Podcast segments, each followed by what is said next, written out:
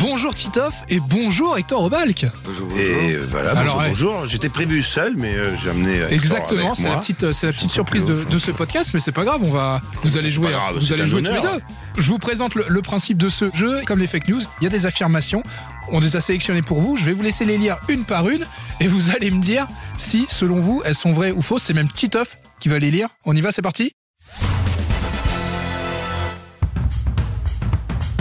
Quand il présentait le brunch de l'info sur LCI, Christophe Beaugrand recevait toujours Bernard Mabille. Je dirais non. C'est faux, je connais aucune des personnages dont on parle. c'est pas vrai. Christophe Beaugrand, qui est une grosse tête également, et Bernard Mabille aussi. Non, il recevait jamais euh, Bernard. Le brunch de l'info, il l'a présenté entre 2020 et 2021. C'était une émission d'actualité. Bien que le Exactement. nom soit drôle, il n'a jamais reçu Bernard Mabille à l'intérieur. On enchaîne.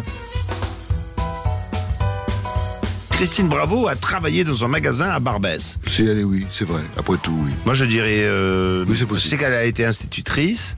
Magasin Barbès, ça me dit quelque chose. je Bon, crois Oh, c'est qu'elle un- a travaillé dans job- un magasin à job Barbès. de- d'été- d'été, peut-être. C'est vrai, Ça, elle je a vais dire. travaillé dans le magasin Tati, qui est une enseigne de vente de textiles et de bazar bon marché, Ah, Je connais euh, bien. quand elle est arrivée à Paris à l'âge de 18 ans. Exactement. Troisième affirmation.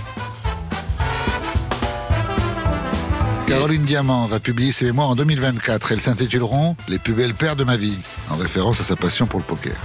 Et je dirais que euh, je suis pas au courant. Ça me paraît possible, probable. Il faudrait lui demander, Hector, Je c'est vrai pense ou que c'est faux beaucoup trop vulgaire pour elle. Moi, j'aime bien Caroline Diamant. C'est faux en effet. Non, non, il faudrait lui demander. C'est peut-être, euh, on, on sait Ah, pas, c'est ouais. peut-être, on, on sait J'aurais pas, ça bien peut vu un peut-être livre un arriver. peu humoristique. euh, Mais non, non, c'est faux. Isabelle Margot a écrit sa pièce de théâtre L'amour sur un plateau en s'inspirant de ses passages aux grosses têtes. Vrai ou faux C'est f- euh, faux.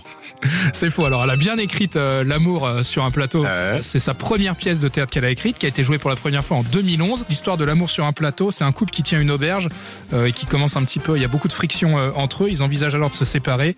Et il y a une cliente étrange qui va venir leur proposer de jouer un peu le, le tout pour le tout en engageant une médiatrice des amours perdus.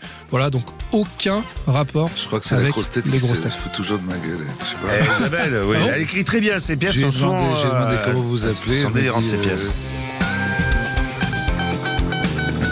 Ensuite, Jean-Luc Lemoine a présenté l'émission L'habit ne fait pas le moine. C'est tellement euh, un vrai, ça pourrait être vraiment un vrai titre que j'y crois pas une seconde.